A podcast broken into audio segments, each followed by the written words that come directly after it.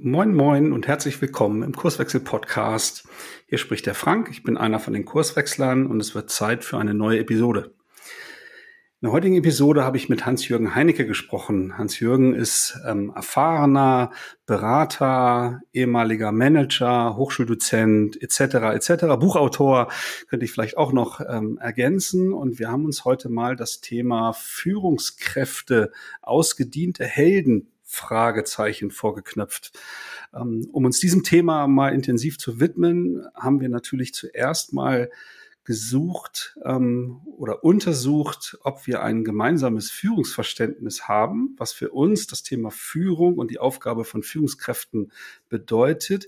Wir haben aber auch einen kleinen Ausflug in die Historie gemacht und gemeinsam erörtert, was hat sich da eigentlich in den letzten Jahren oder sogar Jahrzehnten getan, was denn diese Rolle einer Führungskraft anbelangt und ob diese heutzutage denn noch zeitgemäß ist.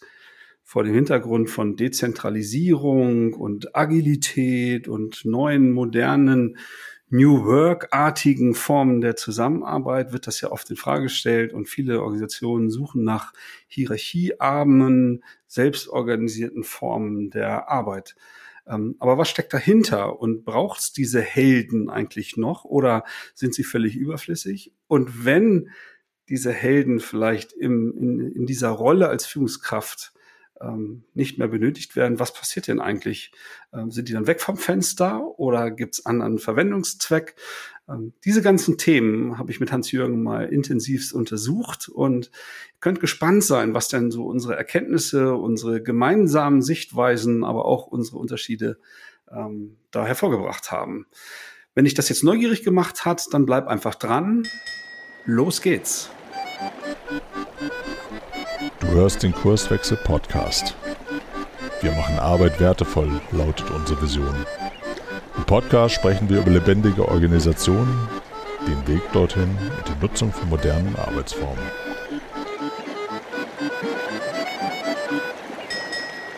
So, und da sind wir schon mittendrin. Hallo Hans-Jürgen, schön, dass du da bist. Hallo Frank. Schön, dass du mich eingeladen hast. Sehr gerne. Ähm, ja, wir wollen ja heute mal über ausgediente Helden Fragezeichen in Bezug auf Führungskräfte äh, sprechen. Aber bevor wir wirklich inhaltlich da mal uns auf eine kleine Reise begeben, äh, haben die Hörer verdient, mal so ein bisschen was aus deiner Vita zu erfahren. Ähm, wir haben jetzt nicht stundenlang Zeit, das weißt du, ne? Aber ja, ja, ja. Äh, wenn du mal so in einigen Sätzen so aus den letzten Jahrzehnten vielleicht berichten magst, wer bist du, was treibt dich so an, wo bist du so vorbeigekommen? Mache ich gerne. Und du bremst mich, wenn es zu lang wird. Ne? Das ist unsere Vereinbarung. Also ich bin im Ruhrgebiet groß geworden, in einem klassischen Bergarbeiterhaushalt konnte trotzdem das Abitur machen, was damals eher ungewöhnlich war. Ähm, bin dann nach Karlsruhe gegangen zum Studieren, habe Maschinenbau und Betriebswirtschaft studiert, habe mich dann aber entschieden, einen Abschluss als Wirtschaftsingenieur eintragen zu lassen, weil das damals einfach am Arbeitsmarkt eine sensationelle Nachfrage war nach dieser Art der Ausbildung. Hm, ja, und äh, bin dann eine Zeit lang an der Hochschule geblieben. Das hat schon ein bisschen was mit unserem Thema zu tun habe Forschungsprojekte begleitet, äh, damals äh, zu diesem Forschungsprogramm Humanisierung der Arbeit. Aber irgendwann kam dann äh, ein Angebot von äh, Daimler-Benz, damals noch Daimler-Benz, ähm, Direktionsassistent zu werden. Und das war einfach attraktiv. Und äh, ich war auch neugierig auf so ein großes Unternehmen und habe mich dann darauf eingelassen. Äh, ich werde häufig gefragt, ja, war das richtig, sich darauf einzulassen? Naja, ich hatte ja einen Plan. Der Plan ging so, ich mache das drei Jahre, kassiere das viele Geld, gehe dann zurück an die Hochschule und dazwischen mache ich eine Weltreise. Und dieser Plan ist vielleicht schiefgegangen. Ich bin dann zwölf Jahre da geblieben und habe eine, eine abenteuerliche Zickzacklaufbahn auch in dem Unternehmen gemacht. Äh, nach der Assistentenzeit war ich, äh, habe ich Großprojekte gemacht, dann ein Inhouse Consulting aufgebaut und zum Schluss war ich Personalleiter in einem der größeren Werke. Ähm, das hat mir aber nicht so einen Spaß gemacht. Das war im Grunde irgendwie, zu monoton. Bin dann da raus, ähm, wobei ich sagen muss, die Trennung war, war wirklich so, wie man sich das auch wünscht und vorstellt. Sehr, sehr, sehr verträglich. Ähm, und ich hatte sogar einen Rückfahrschein von meinem damaligen Chef bekommen. Also wenn ich mich draußen nicht wohlfühlte, hätte er für mich wieder einen Job gehabt. Also es war Klettern mit Seil, wenn man so will. Ich habe dann die Geschäftsführung einer Start-up-Beratung übernommen, ein Gründerzentrum, wie man es damals noch etwas konventionell nannte, in Karlsruhe. Ähm, eines der größten seiner Zeit im Bundesgebiet. Ähm, wir waren auch gutachterliche Stelle für so ein Forschungsprogramm und ähm, vom Wirtschaftsministerium. Äh, ich habe das drei Jahre gemacht und mich dann mit einem Teil der Mitarbeiter selbstständig gemacht, weil ich habe gemerkt, nein, äh, ich möchte mein eigener Herr sein und das kann man eigentlich nur, wenn man selbst Unternehmer ist. Habe dann TPO gegründet, äh, zu Anfang mit dem Schwerpunkt Startup-Beratung und dann haben wir es aber nochmal getrennt. Ich bin dann zurück an die Großbetriebsfront und seit dieser Zeit äh, berate ich große Unternehmen, äh, hauptsächlich in Fragen der Reorganisation, äh, der Strategieentwicklung, der Geschäftsmodelle und immer auch natürlich zu Fragen äh, der Aufstellung in Sachen Führung. Ja, die Hochschule hat mich das noch, äh, Frank, will ich das ergänzen, die Hochschule hat mich nie ruhen lassen. Ähm, ich habe immer als Lehrbeauftragter gearbeitet, lange Jahre noch in Karlsruhe, jetzt zwischenzeitlich hier in Oldenburg an der Uni, der Karl von Ossietzky Universität, äh, und zwar im Masterstudiengang Management Consulting. Also ich kümmere mich auch ein bisschen um unseren Nachwuchs.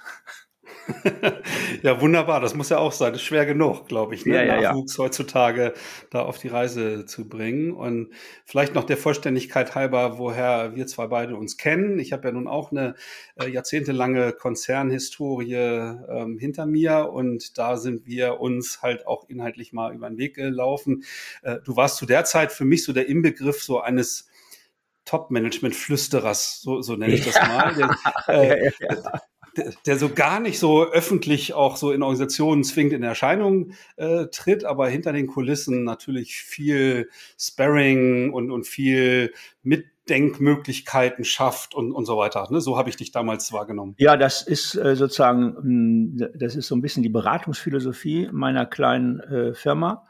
Ähm, wir, wir haben das Prinzip, dass wir eigentlich für Mitarbeiter gar nicht sichtbar werden wollen sondern die Mitarbeiter sollen das Gefühl haben, dieses Projekt, diese Entwicklung, diese Reorganisation, diese strategische Ausrichtung ähm, ist von unseren Führungskräften gemacht worden.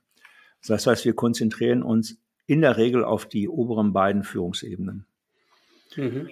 Ja, äh, so, also Flächenberatung im Sinne von Data Grabbling äh, haben wir nie gemacht und werden wir wohl auch nie machen. Ich glaube auch, das können die meisten Unternehmen selber. Äh, dazu braucht es keine ähm, Juniors von McKinsey, Berger und Co.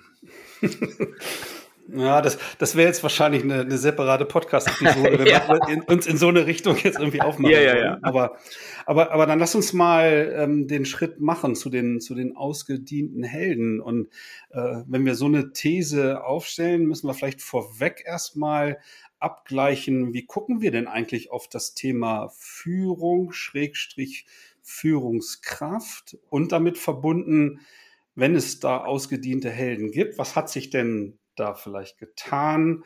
Ähm, warum das denn so ist. Aber vielleicht starten wir mal. Wie guckst du auf das Thema Führung? Was, was bedeutet das für dich? Also, da hat sich meine Sicht natürlich in den Berufsjahren, die ich jetzt hinter mir habe, schon gewandelt, sehr stark gewandelt. Äh, wobei es gibt ein, ein, ein ein durchgehendes Motiv. Äh, das stammt tatsächlich aus dieser Zeit an der Uni, aus diesen HDA-Projekten, äh, weil ein Element dieser HDA-Geschichte war ja, Humanisierung der Arbeit, war ja das Thema Demokratisierung der Arbeitswelt. Und ähm, dieses Leitmotiv, was sich durchzieht, ist so meine, mein, mein Glaubensbekenntnis, wenn man so will. Eine Demokratie ist nur so stark wie ihr schwächstes Glied. Und äh, wenn man dann auf Führung guckt und auf Unternehmen guckt, äh, da muss man sagen, da gibt es doch in der Tat oder gab es in den letzten 30 Jahren an vielen Stellen ein erhebliches Demokratiedefizit. Und ähm, das hat natürlich meine Sicht auf Führung sehr stark geprägt und auch im Laufe der Jahre verändert. Ähm, ich gucke also ähm, im Grunde auf Führung als, wenn man so will, jetzt klingt sehr abstrakt, kann ich aber gleich sofort konkretisieren, als Systemphänomen. Also da, da ist irgendeine Einflusskraft am Werke. Leider Gottes wird die häufig viel zu personenzentriert gedacht. Also auf eine Person fixiert, das nennt man dann die Führungskraft. Ne? Äh, und wenn man dann in der Praxis drauf guckt, äh, dann stellt man, ich sage das jetzt mal mit Verlaub, Frank ein bisschen zynisch, dann stellt man fest, hier führen viele, aber nicht die Führungskraft. Ja, also das ist so ein, ein amorphes Einflusssystem, äh, dem man sich im Grunde genommen nur mit einer anderen, äh, mit, einer anderen, mit anderen Instrumenten nähern kann. Das sind aber Dinge, die schon seit langem diskutiert werden, sich aber leider Gottes nicht so in dem Maße durchgesetzt haben. Also ein Konzept beispielsweise vom Robert Greenleaf nennt sich ja Servant Leadership, also übersetzt vielleicht Führung als Systemdienstleistung zu verstehen. Sagen, wie organisieren wir hier Orientierung und Einflussnahme? Und äh, so gucke ich heute auf Führung und das hat sich natürlich verändert. Ich war in der Anfangsphase als ich gerade anfing, bei, bei Daimler-Benz zu arbeiten, auch anfällig für die herausragende Person, die ja im Grunde unter dem Begriff Great Man Theory läuft, also die große orientierungsstiftende Person. Von diesem Konzept äh, habe ich mich ehrlicherweise in den letzten Jahren ein Stück weit verabschiedet, weil ich glaube nicht, dass das zukunftsfähig ist. Ja, wenn, wenn ich das mal abgleiche, wie wir bei Kurswechsel auf das Thema gucken, versuchen wir das auch aus der Historie heraus zu erklären. Ne? Also angefangen von, von Taylor oder dem Industriezeitalter, wo es ja auch in der Natur der Sache und extrem erfolgreich und sehr produktiv war, dass ja. der, der am meisten, also umgangssprachlich, dass der, der am meisten Ahnung hat, sagt, wie es laufen darf, auch kontrollieren darf, ob das alle richtig machen, weil die Wertschöpfung halt eher ähm, von Routinetätigkeiten geprägt war und so äh, im Grunde das, was ich als Prozess gut beschreiben kann, halt von den Besten einfach festgelegt wird und die anderen halten sich dran.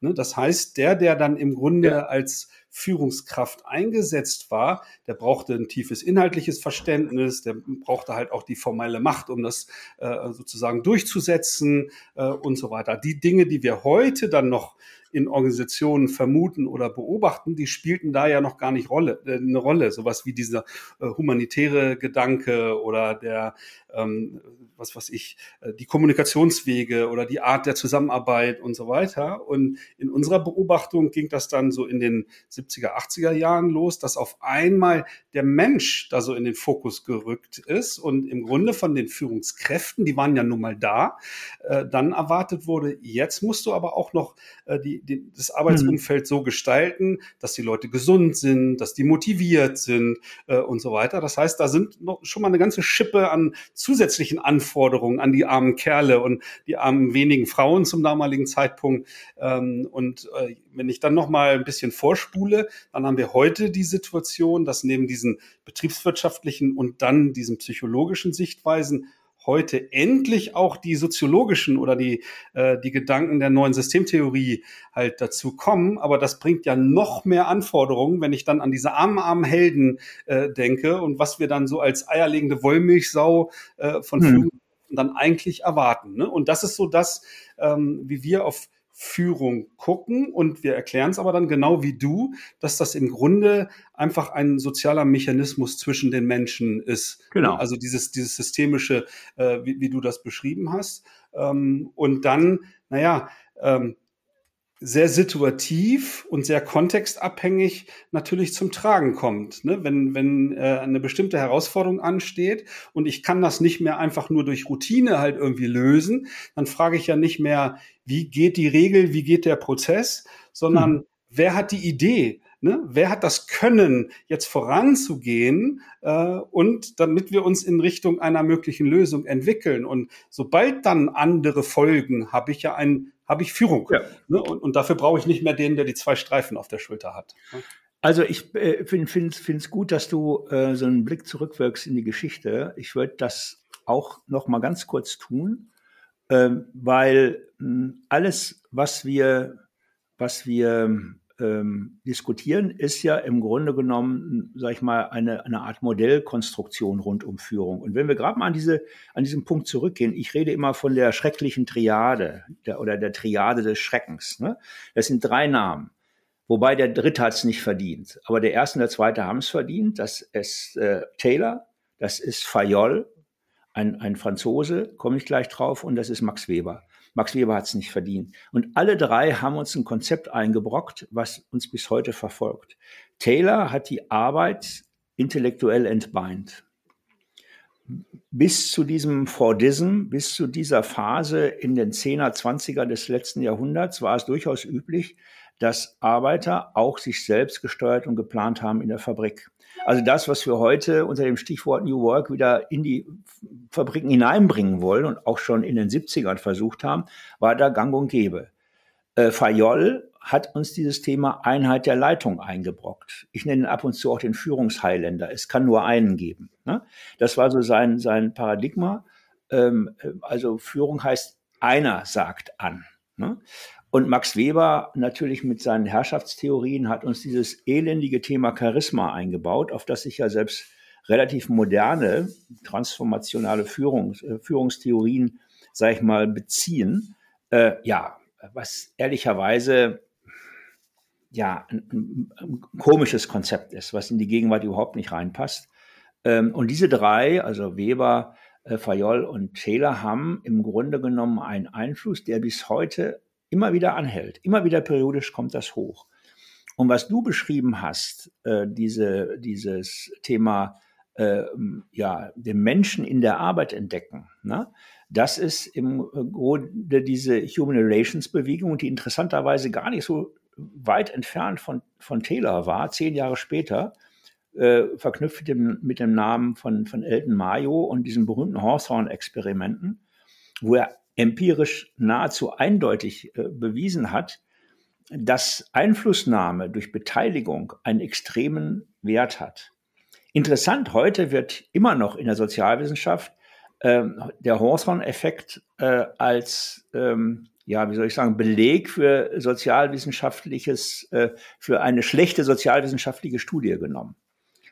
Äh, weil der Mayo hat gezeigt, ähm, selbst wenn äh, in einem Nachbarbetrieb, Nachbarbereich, wo es Kommunikation gibt, nichts passiert, hat es einen Effekt.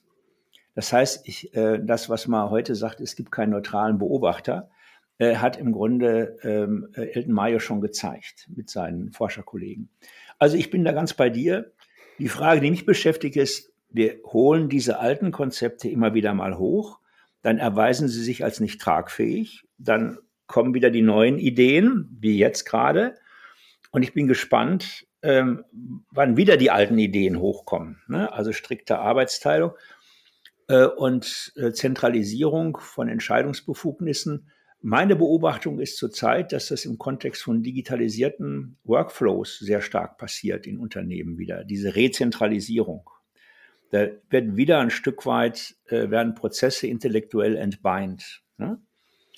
Ähm, und naja, wenn, wenn, wir, wenn, wenn ich da mal kurz rein darf, wenn ähm, also unsere Hörer kennen ähm, sehr viel so diese Gedanken von Gerhard Wohland und diese Unterscheidung zwischen komplizierten und komplexen Anteile in der Wertschöpfung. Ne? Und ja. das, was du meinst mit der Digitalisierung, das sehen wir auch in dem eher komplizierten Anteil der Wertschöpfung, nämlich alles, was sich durch durch Prozesse beschreiben kann, ne? was sozusagen wo mein Wissen von gestern ausreicht, ist, um es immer wieder gleich in der hohen Qualität zu leisten, kann ich früher oder später auch automatisieren. Ne? Und, und somit brauche ich dann gar nicht mehr die klugen Ideen oder die Intuition, um, äh, um, um äh, in diesem Teil der Wertschöpfung aktiv zu sein, aber sehr wohl dann in, in dem großen anderen Teil der, der komplexen, also eher dynamischen äh, Wertschöpfung. Und dafür brauche ich die Menschen mit ihren Ideen, mit der Kreativität und da oftmals eben nicht diesen einen Helden, also diesen einen, der an der Spitze steht, oben wird gedacht, unten wird gemacht, ja. ne, um, um diesen Gedanken da äh, in dem Umfeld zu entkräften, sondern da brauche ich die vielen Gehirne, ne, die alle mit ja. unterschiedlichen Kompetenzen ausgestattet gemeinsam überlegen, okay, wie kann es jetzt sozusagen, wie kommen wir da jetzt zu einer Lösung? Wer hat die entscheidende äh, Idee? Ne? Und somit dieses, dieses Konstrukt von Führung gebunden an eine Position, ja gar nicht mehr so diese, diese Tragfähigkeit hat, wie es damals sinnvoll und ja auch erfolgreich ähm, war. Bloß jetzt in dieser hochgradig dynamischen Welt durch Digitalisierung, durch diese Verhaltensexplosion und diese massiven Überraschungen, denen alle ähm, Unternehmen und alle Branchen inzwischen ausgesetzt sind, da, da hat halt eine andere Form der Zusammenarbeit einfach ähm, ja, vergleichsweise große Vorteile. Ne? Und das ist so unser ergänzender Gedanke, ähm, den wir da zum Thema Führung eigentlich so haben. Da, da stimme ich, da stimme ich äh, euch voll zu. Ähm, ich, diese pyramidalen Strukturen äh, in Unternehmen haben ja die Schwäche, dass äh, die Vorstellungskraft an der Spitze zum Engpass für Entwicklung wird. Und ähm, die Vorstellungskraft von Einzelpersonen ist naturgegeben einfach eingeschränkt. Und ähm, das führt dazu, dass Optionen, Handlungsoptionen, die ein Unternehmen hätte, ein Bereich hätte, eine Entwicklungsabteilung hätte, äh, zwangsläufig eingeengt werden, wenn sie ausschließlich pyramidal ähm, sozusagen funktioniert. Ähm, weil eines der, sag ich mal, Prinzipien pyramidaler Ordnung ist ja, dass die, die oben sind, den größeren Weitblick haben. Ähm, so, das gilt natürlich immer dann, äh, wenn das Bild, auf das ich gucke, das Bild namens Zukunft, ne, wenn das einigermaßen klar ist. Das haben wir aber nicht. Ich, ich zitiere an der Stelle immer ganz gern Karl Valentin. Die Zukunft ist auch nicht mehr das, was sie mal war. Ne? Es ist einfach zurzeit kaum möglich, äh, wirklich stabile Trends auszumachen. Ähm, erst recht keine Trends, die, was weiß ich, längerfristig äh, zum Tragen kommen.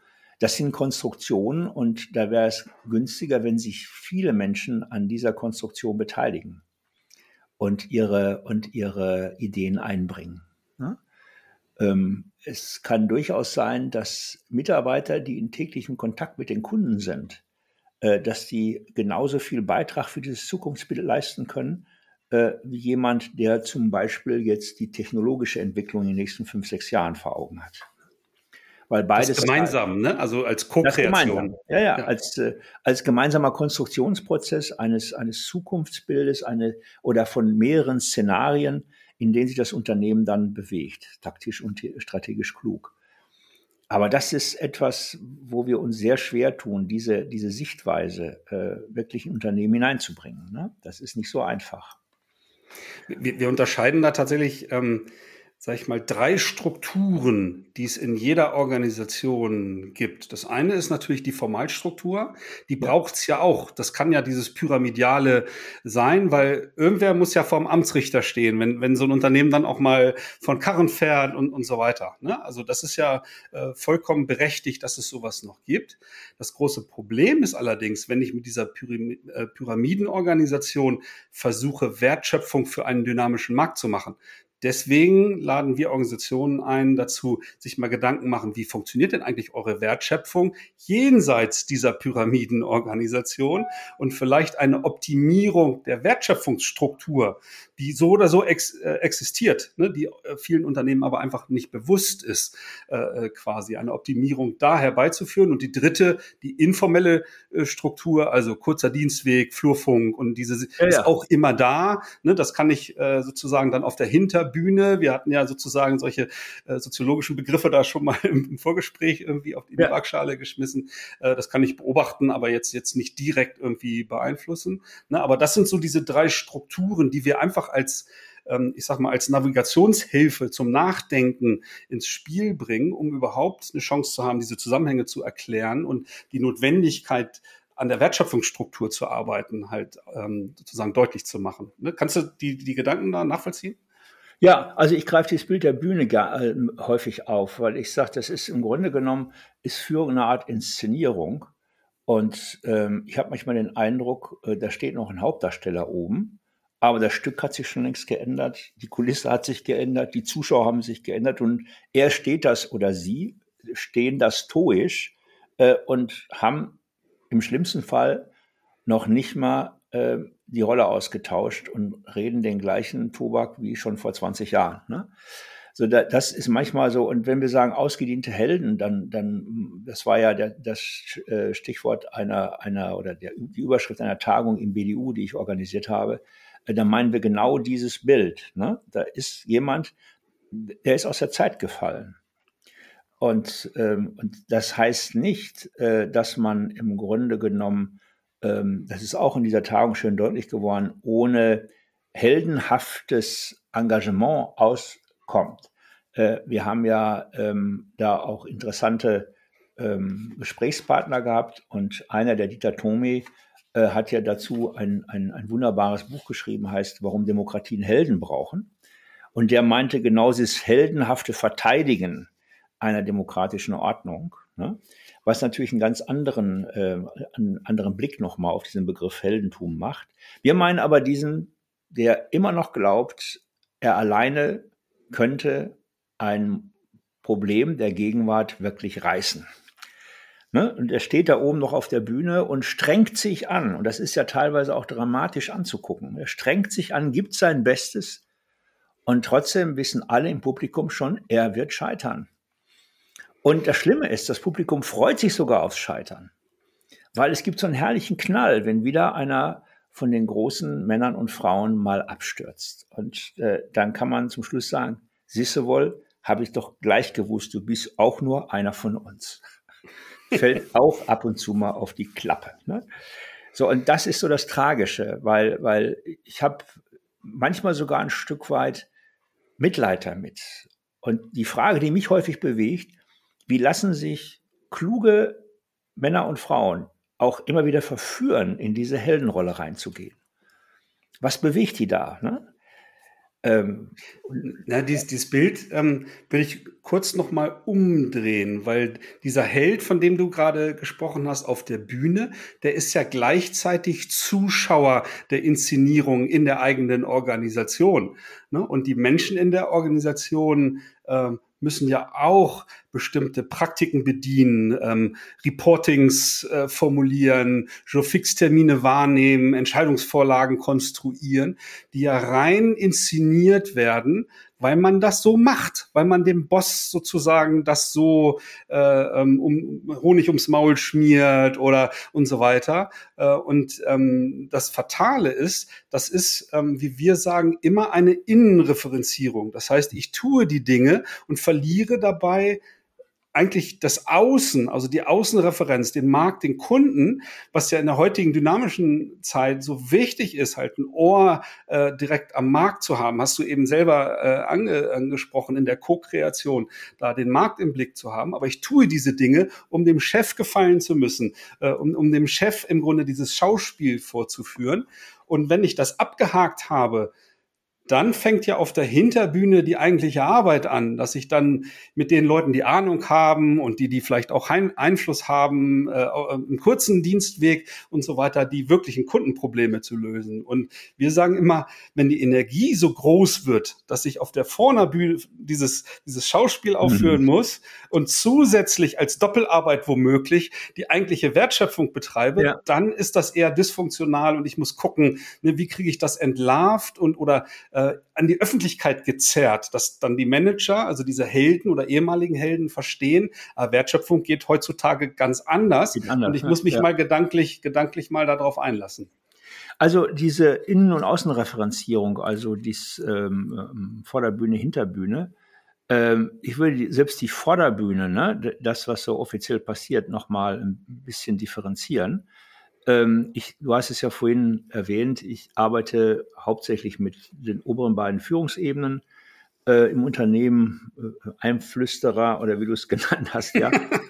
ähm, dieses, dieses Einflüstern besteht häufig darin, äh, unangenehme Wahrheiten auszusprechen oder Wahrheiten in Anführungsstrichen. Ne? Also kann durchaus dem Satz von Heinz von Förster was abgewinnen. Wahrheit ist die Erfindung eines Lügners. Äh, aber sozusagen Sichtweisen auf die Organisation, die auch in der Organisation kolportiert werden, einfach mal auszusprechen. Weil ich habe, äh, es wird so intensiv taktisch mit diesen Menschen, Männern und Frauen an der Spitze äh, kommuniziert, das hätte ich mir zu Anfang meiner Laufbahn nie vorstellen lassen. Wie die auch von der, von der Innenrealität abgekoppelt sind. Äh, ich gehe mal immer davon aus, dass äh, ein, ein, ein deutscher DAX-Vorstand nicht weiß, was in seiner Produktion läuft. Und ähm, wenn das, wenn sich Menschen Mühe geben, das habe ich auch schon erlebt bei Kunden, wirklich, äh, das rauszukriegen, dann macht dieses Unternehmen auch wirtschaftlich einen Quantensprung. Ich könnte dir auch Beispiele nennen, das machen wir unter uns, wo, wo man das wirklich auch sehen konnte, wie das Unternehmen einen Quantensprung gemacht hat, weil ähm, jemand sich wirklich die Mühe gemacht hat, ist mal vor Ort gegangen, hat sich vor Ort schlau gemacht. Ich habe dann Erlebnis aus meiner Daimler-Zeit, das muss ich dir erzählen. Und wenn es dir zu lang geht, bremst du mich. Ne? Ich, ich war frisch in einem Werk und es ging darum, ähm, einen hochrangigen Besuch zu empfangen. Und ich bin in die Werkstatt runter. Und äh, was mir als erstes mir aufgefallen ist, ähm, ein Teil mh, hm, sah sehr sauber aus. Picobello, hättest du von der Fußboden essen können. Ganz ungewöhnlich für eine Autofabrik. Und ein anderer Teil, der war so lala. Also normal. Und dann habe ich den Meister, ich habe ein gutes Verhältnis zu Meistern immer gepflegt. Ich habe den Hallenmeister gefragt, sag mal, warum so und warum so? Warum das und warum das? Und dann sagte er ganz trocken, das ist der Richard Wagner Ring. Ich so, wie gesagt, Richard Wagner ist ein Pseudonym für den Werkleiter. Da geht er morgens einmal rund. okay. Das ist der, der, Richard Wagner Ring und der wird dann äh, vor Schichtbeginn einmal ordentlich gefegt. Ne? Also diese Scheinrealitäten äh, sind ja etwas, was diese Menschen an der Spitze häufig handlungsunfähig macht. Weil, weil sie, den, sie verlieren ganz systemisch den Kontakt zu dem, was in der Fabrik, in den Büros passiert.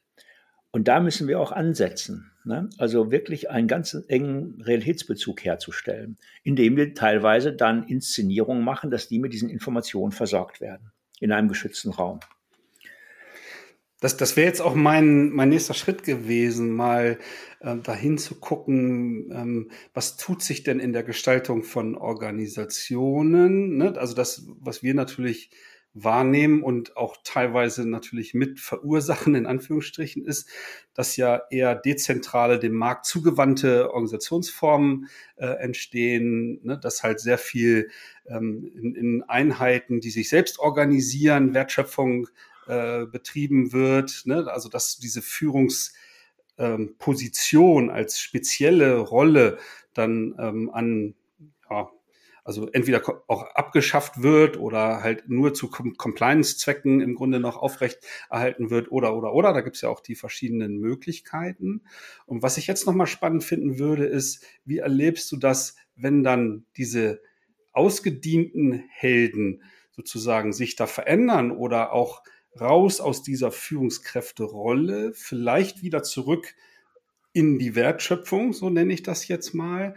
Äh, gibt es diesen Weg überhaupt? Ist der sehr steinig oder ähm, müssen die eigentlich dann, also beim Top-Management weiß ich es jetzt nicht hundertprozentig, aber so, äh, ich sag mal, diese ganzen vielen Hierarchieebenen dazwischen, da gibt's dann in der Beobachtung immer entweder den Weg raus oder den Weg zurück in die Wertschöpfung. Wie nimmst du das wahr und wie, ähm, ja, wie fühlen sich die Leute dabei? Ist das eher positiv oder ist das sehr kritisch oder was, wie ist da deine Erfahrung? Also ähm, lass uns noch mal genau gucken, was, was passiert denn gerade, wenn wir im Grunde genommen, du hast das ja schon äh, beschrieben, kleinere Einheiten schaffen, ähm, die im Grunde sich selbst organisieren und steuern können. Also das Thema Selbstorganisation, Selbststeuerung. Äh, ich würde gerne ähm, einen alten Begriff nehmen aus dieser ähm, Zeit äh, Humanisierung der Arbeit, diesem Forschungsprojekt, da nannte man das teilautonome Gruppen. Damit mhm. ist schon äh, ein bisschen ein Schritt hm, in deine Argumentation hinein. Ich werde ähm, in großen Gebilden keine autonomen Gruppen haben. Es braucht immer ähm, Verknüpfungsleistungen und was du angesprochen hast, es gibt natürlich juristisch einige ähm, nicht aus der Welt zu schaffenden ähm, Hürden, ähm, Verantwortung komplett zu verteilen. Ne? Ähm, aber äh, darauf kommt es auch gar nicht an. Das Erste, was passieren muss, ist einfach dispositive, planerische Anteile wieder zurück in die Teams zu verlagern. Und das betrifft hauptsächlich dann das sogenannte Shopfloor-Management, also Teamleiter, Abteilungsleiter, die, die äh, an der Basis der Organisation sind. Äh, und das ist für die natürlich ein, ein, ein schwieriger Prozess. Meine Erfahrung ist, ähm, dass diese Position ja sehr häufig äh, nach dem Prinzip ähm, der Beste, fachlich Beste, der fachlich sich am meisten ausgezeichnet hat, wird es. Und wenn dann in Umrissen diese neue Führungsaufgaben deutlich werden, äh, dann muss man im Grunde genommen, ich sag mal, eine Art Ersatzlaufbahn schaffen, äh, eine Auffangsituation. Äh, sonst gibt es enormen Widerstand bei der Umsetzung dieser Ideen. Und äh, das kann durchaus sein, dass äh, es so etwas wie eine fachliche Führungsaufgabe gibt, ähm, wo im Grunde genommen sie genau das machen, was sie bislang schon immer gemacht haben, nämlich die schwierigsten Aufgaben eines Bereichs vorbildlich zu lösen. Äh, währenddessen das, was übrig bleibt, vielleicht unter dem Begriff Facilitation, also Ermöglichung von Selbstorganisation läuft, sehr coaching-orientiert, sehr, sehr im Inhouse-beratungsorientiert. Äh, und das ist eine ganz, ein ganz anderer Anspruch. Aber unsere Beobachtung ist, dass sich auch immer wieder äh, Führungskräfte, von denen ich es nicht gedacht hätte, für diese Aufgabe begeistern können und sagen, ich mache mich auf den Weg, ich lerne das jetzt und ich kriege das auch hin. Mir scheint das mehr äh, eine Frage des Wollens zu sein als eine Frage des Könnens, ne? weil die neuen Kompetenzen, um die es geht, sind von vielen Menschen auch zu lernen. Natürlich werden sich einige schwerer damit tun als wieder andere, aber sie sind zu lernen. Also die Fähigkeit, Leute beim Selbstorganisationsprozess zu unterstützen, eine Art potenzialorientierte Führung zu machen. Was können wir Leuten zutrauen, was nicht? Ja, eine realistische Einschätzung des Gruppenbildungsprozesses weil man darf die Rechnung auch nicht ohne die Mitarbeiter machen. Äh, Frank, es gibt eine uralte Erkenntnis, die stammt aus der Zeit der Gruppenarbeit bei Volvo in Kalmar. Die haben seinerzeit herausgefunden, das ist auch meine Erfahrung, dass ungefähr 10 bis 15 Prozent der Menschen nicht in Gruppen arbeiten können. Das ist für die Stress pur. Da geht der Blutdruck hoch, da geht die Flimmerfrequenz hoch des Auges. Das ist für die einfach unerträglich, sich mit anderen abzustimmen. Das heißt, wir werden auch immer auf der Mitarbeiterebene eine Situation haben, dass wir Leute nicht ausschließen dürfen. Auch da brauchen wir Strukturen, äh, die das auffangen. Also mehrere Sachen gleichzeitig. Viele können das lernen. Für die, die es nicht lernen können, brauchen wir eine Auffangstruktur, sowohl bei den Mitarbeitern als auch bei den Führungskräften. Sonst wird das äh, nicht auf eine Weise umzusetzen sein, die ich als verträglich beschreiben würde. Ne? Und mit der Brechstange dazu arbeiten, führt zu gar nichts. Also meine, meine Erfahrungen decken sich da eins zu eins. Also es gibt die, die das förmlich als Entlastung wahrnehmen, die halt wirklich wieder das machen dürfen, ne, was mal so ihre Kernfähigkeiten ja. auch waren, bevor sie sich mit Urlaubsanträgen und die, diesen ganzen Managementpraktiken dann auf einmal als Führungskraft beschäftigen mussten. Ja. Die sagen, oh, bin ich froh, dass ich das weg bin, äh, dass ich das weg habe und ich darf wieder sozusagen was zusammenbauen, was programmieren, Konzepte entwickeln, was auch immer die, die Kernkompetenz da war. Ähm, dann gibt's die, die sagen, puh, eigentlich ist, ist mein, mein Wissen schon zu lange her. Ne? Das ist gar nicht mehr so richtig tauglich in der heutigen Wertschöpfung, um da wirklich ähm, da aktiv zu sein, die dann aber Freude dran empfinden, ähm, du hast gesagt, so Consulting, in, äh, Inhouse Consulting oder äh, äh, interne Coaching-Aufgaben zu übernehmen ja. oder was auch immer. Also äh, den, den Menschen in der Wertschöpfung zur Seite zu stehen oder am System zu arbeiten, um äh, Rahmenbedingungen zu gestalten äh, und, und, und. Weil das sind in der Regel ja wirklich kluge Leute, ja. ne, die dann auch oftmals dann bereit sind, auch wieder neue Dinge zu lernen und sich da auch nochmal weiterzuentwickeln und so weiter. Und dann gibt's noch aus meiner Sicht eine dritte Kategorie, die, die sagen, jetzt habt ihr hier den Verstand verloren. Ja. Äh, das, so ist doch nicht Arbeitsalltag und jetzt wollt ihr mir da irgendwelche Privilegien äh, wegnehmen und so weiter und die dann auch kündigen. Und ne, das sind meistens so in unseren Transformationsprojekten oder so in den Gesprächen, die ich so über die Jahre geführt habe, gar nicht so viele. Ne? Aber ja. es gibt überall Leute, die sagen, nee, das ist nicht das, wie ich mir das vorstelle. Äh, ne? Und ähm, die hauen dann ab. Und das ist auch okay so. Ja, finde ich auch. Also das ist äh, im Grunde ja auch meine Erfahrung. Da reden wir über über einen ganz, ganz niedrigen Prozentwert, die dann wirklich äh, mit der neuen Situation überhaupt nicht klarkommen. Äh, wobei sich das nach dem zweiten Wechsel auch gibt. Es gibt natürlich im Hintergrund ein paar gesellschaftspolitisch äh, nicht ganz einfache äh, Geschichten zu klären. Ne?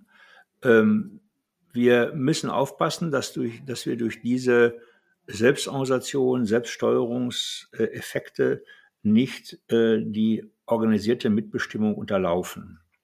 Weil das ist die große Sorge der Gewerkschaften, die es ja ohnehin gerade in modernen ähm, Industrieteilen schwer haben, Fuß zu fassen. Und ähm, ich bin mir nicht sicher, ob allen wirklich bewusst ist, dass sie da auch teilweise ähm, mit dem Feuer spielen. Ne? Dass ähm, die Mitbestimmung ähm, hat sich in Deutschland im Großen und Ganzen bewährt, hat für eine extrem befriedete Situation in den meisten Unternehmen gesorgt. Und ähm, dass es da auch Exzesse gibt, ähm, VW Brasilien lässt grüßen, äh, das wird es überall geben. Ne? Das, mein, mein, mein Vater sagte, Bergmann, das sind immer etwas drastischer, zu mir mal gesagt, als er mich über den Lehrer beschwert hat. Der Anteil der Arschlöcher ist in jeder Bevölkerungsgruppe gleich verteilt. Ne, das heißt, es wirst du immer irgendwo finden, dass es so ein paar Exzesse gibt. Aber im Großen und Ganzen hat sich die institutionelle Mitbestimmung bis hinein in die Aufsichtsräte eigentlich bewährt und hat in Deutschland eine, eine sehr friedfertige äh, Zusammenspiel von Arbeitgebern und Arbeitnehmern äh, gewährleistet. Und da spielen wir teilweise an manchen Stellen ein bisschen mit dem Feuer, indem wir äh, dem Beschäftigten den Glauben suggerieren, äh, sie können das auch selbst in die Hand nehmen. Das mag für ein paar elitäre Berufsgruppen gelten, die gerade super Mangelware sind, ne?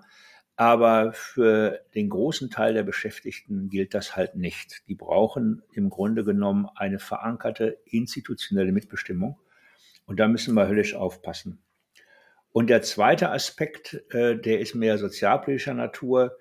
Äh, wir müssen aufpassen, dass wir ähm, im Grunde nicht ähm, einer, sag ich mal, unreflektierten Entgrenzung äh, von Arbeit und restlichem Leben, ja, äh, Vorschub leisten durch diese modernen Formen. Ähm, und es gibt ja zwischenzeitlich auch ein paar sehr nachdenklich machende Studien zum Thema Homeoffice ähm, und zum Thema flexible Arbeitszeitstrukturen und Ähnlichen. Auch da müssen wir im Grunde genommen sehr sorgfältig hingucken, äh, dass wir da nicht äh, Unheil anrichten, ohne es zu wollen. Ja. Also ich bin, das merkst du, ein durch und durch politischer Mensch an der Stelle auch. Äh, und ich gucke auch immer auf diese Bühne hinter der Hinterbühne. Ne? Also was heißt das sozial und gesellschaftspolitisch, was wir da treiben? Und da halte ich doch an manchen Stellen schon ein bisschen den Atem an. Ne? Das, das teile ich zu 100 Prozent. Ähm, die Frage ist dann immer, braucht es dann wieder irgendwelche Regeln, dass Menschen zu bestimmten Anwesenheitspflichten aus fürsorglichen Gründen irgendwie gezwungen werden müssen? Oder kriegen wir es hin, gestalterisch ähm, eher, sag ich mal, so, so einen prinzipienorientierten Rahmen zu haben, dass halt diese Gemeinschaften, also ich, so, sowas wie selbstorganisierte Einheiten, selbstorganisierte Teams für sich herausfinden, wann brauchen wir aufgrund von, ich bleibe mal bei dem Beispiel äh, mobiles Arbeiten, wann brauchen wir den sozialen Kontakt, sodass wir gemeinschaftlich uns auch im Büro dann mal oder vor Ort, äh, was auch immer Arbeit dann da bedeutet, äh, uns halt treffen, damit das nicht zu kurz kommt. Ne? Wo ist es aber auch okay, dass der eine von Barcelona und der andere von der Ostsee dann äh, aktiv ist und so weiter, um da den richtigen Weg zu finden. Ne? Das ist so die, das ist genau dieser schmale Grat, den sehe ich auch, ne? weil Teams dann äh, sich sehr, sehr schnell entfremden. Das haben wir in der Pandemie erlebt. Äh, quasi und dann ist der Ruf, ne, da muss doch einer mal irgendwelche Regeln aufstellen und sagen, äh, zwei Tage hier, drei Tage da oder so, aber da bin ich nicht sicher, ob das dann auf, auf lange Sicht äh, tatsächlich wieder der richtige Weg ist. Äh, ich weiß gar nicht, von wem dieser, dieser Spruch stammt. Mir geht es gar nicht so sehr um Prinzipien und Regeln, sondern äh, mir geht es um die Frage, was ist sozusagen ähm, ein, ein, ein, geme ein gemeinsames Werte, ein gemeinsamer Wertekanon, der in so einem Team entsteht. Ne? Und ähm, den Spruch, den ich meine, heißt, wie kann man zu jemandem Vertrauen haben, wenn man sieht, dass er sich selbst schlecht behandelt? Das heißt, auch hier kommen äh, den, den Menschen, die Führungsaufgaben übernehmen in der zukünftigen Struktur, äh, kommen, kommt eine relativ hohe Bedeutung zu. Also beispielsweise äh, diesen neuen Teamleitern, neuen Abteilungsleitern, neuen Hubleitern oder wie sie immer auch heißen, äh, die im Grunde äh, durch Vorleben auch deutlich machen, dass sie bestimmte Dinge äh, nicht erwarten. Also Beispiel, dass sie nicht erwarten, dass jemand dann nachts noch E-Mails checkt, dass sie nicht erwarten, äh, dass jemand äh, über eine vereinbarte Regelarbeitszeit hinaus, die er meinetwegen verteilen kann im Laufe des Tages, hinausarbeitet. Ne? Äh, und ähm, ich sag mal, ähm, was du vorhin angedeutet hast mit, den, mit, den, mit der Zusammengehörigkeit im Team, ähm, das beobachte ich auch. Das ist eine dritte Sorge. Das heißt, Arbeit als soziales Ereignis scheint offensichtlich gerade massiv an Bedeutung zu verlieren. Und, ähm, und da muss man auch wieder aufpassen. Ähm, da gibt es so eine, eine Gruppe, hauptsächlich in großen Städten ansässig, ja, die natürlich durch ihre soziale Vernetzung auch außerhalb des Arbeitslebens ganz andere Möglichkeiten haben als die Menschen, die ich hier so auf dem Land um mich herum habe. Äh, für die Arbeit auch ein soziales Ereignis ist. Man trifft sich, man isst sogar teilweise zusammen zum Mittag noch. Ne? Ich lebe hier im Baumschulgebiet. Ne? Äh, da trifft man sich und schnackt und macht. Und also diese Komponente Arbeit als soziales Ereignis, äh, das sollten wir auch nicht leichtfertig aufgeben. Ob man das über gut gemachte Videocalls nicht auch mal hinkriegt, das äh, ich habe die Tage so eine 3D-Simulation mal wieder erlebt, die war schon ganz bezaubernd. Die kommt der Realität schon sehr nah, hm, aber sehr aufwendig, zurzeit überhaupt noch nicht realisierbar in den meisten Büros. Sei es drum, gibt mal zehn Jahre, dann wird das so sein. Ähm, ob das dann das ersetzen kann, diese wirkliche soziale Gemeinschaft, muss man Fragezeichen hintermachen. Jetzt sind wir ja schon eigentlich auf dem Weg, so in die Zukunft mal zu luschern. Ja. Äh, äh, vielleicht äh, wagst du so zum Abschluss mal so, so, einen kleinen Blick in die Glaskugel, so in, in Bezug auf die ausgedienten Helden und diese äh, sozialen äh, Komponenten der Arbeit. Was glaubst du, äh, wo wird da die Reise hingehen? Im vollen Bewusstsein, ne? wir, wir können das so nicht, nicht planen, aber wir, wir dürfen das ja beobachten. Was, was glaubst du, wird da so in den nächsten Jahren passieren? Weiter in Richtung Dezentralisierung oder ähm, was meinst du? Also ich habe da zwei Bilder vor Augen. Das eine hätte ich gerne, möchte ich gerne, dass es so kommt. Das zweite habe ich ein bisschen Sorge und auch ein bisschen Furcht davor. Ne? Das ist so ein dystopischer Ansatz. Ich fange mit dem dystopischen an, dann ist der, der das andere ist etwas schöner. Ja. Äh, das dystopische ist sozusagen die Rückkehr der Autokraten. Ähm, und das beobachtet man ja. Ne? Also wenn du ähm, die äh, neuen Helden nimmst, äh, die nicht ausgedient sind, die auf dem Zenit ihres Heldentums sind, die Sprücheklopfer aus dem Silikontal. Ne? Äh, so, da, da wird einem schon manchmal Angst und Bange. Und wenn du guckst, wie viel äh, Gefolgsleute, wie, wie, wie viele Leute sich begeistern an diesen Sprüchen, ähm, dann, dann bin ich schon manchmal hochgradig irritiert. Das heißt, diese dystopische Perspektive auf, äh, auf die nächsten zehn Jahre ist, dass es eine Rückkehr der Autokratie gibt, ähm, dass diejenigen, die sehr einfache Lösungen anbieten, sich durchaus wieder in den Sessel des Heldentums aufschwingen könnten und wir sehen das im politischen Umfeld sehr, sehr deutlich und ähm, das schwappt mit Sicherheit auch in die Unternehmen. Das sehen wir ja auch teilweise. Ne? Also sehr, sehr deutlich schon, äh, wenn ich so manche Interviews lese von diesen Silikonhelden, äh, dann bin ich doch hochgradig irritiert. Ne? Im, Im Ruhrgebiet würde man sagen, Frank, ich weiß nicht, in welchen Eimer ich zuerst kotzen soll. Ja, äh, so, das ist, die, das ist der, ich weiß, was ich meine, ne? Das ja. ist der dystopische Teil, wo ich ein bisschen auch Sorge habe, kriegen wir da eine Polarisierung, eine stärkere äh, und auch eine, eine, ein sehr nicht kommodes Umfeld. Jetzt gucke ich auf das, was ich mir wünsche und wo ich auch nach wie vor optimistisch bin, dass wir das hinkriegen. Ich glaube, dass wir ähm, Arbeit wieder als eine spannende, äh, sehr reiche, reichhaltige Arbeit äh, definieren können, wo auch sehr viel planerische Dispositive, das, was man heute auch Führung teilweise schon nennt, ne, Inhalte äh, in, eine, in ein Team gegeben werden, äh, dass durch die Tatsache, sich selbst zu steuern und sich selbst auszugleichen, auch Freiheitsgrade möglich sind, äh, die wir heute in der Arbeit so noch nicht haben. Ähm, ich glaube schon, dass der, dass der Kundenfokus trotzdem erhalten bleiben kann. Äh, ich glaube sogar, dass ähm, wenn Teams in Direktkontakt mit ihren Kunden sind, dass sie sehr viel mehr Verbindlichkeit entwickeln.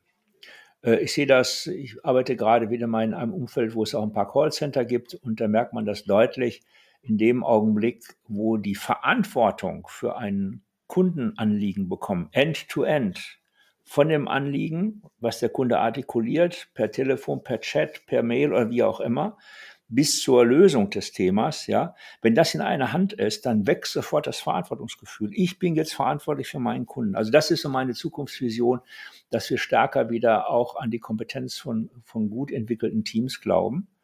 Ähm, die Helden, die zukünftigen Helden werden im Grunde genommen diejenigen sein, die es schaffen, solche Entwicklungsprozesse in Gruppen zu initiieren, zu begleiten, zu steuern, im Hintergrund zu bleiben. Sie sind im Grunde genommen diejenigen, die Bühne bauen für das Team.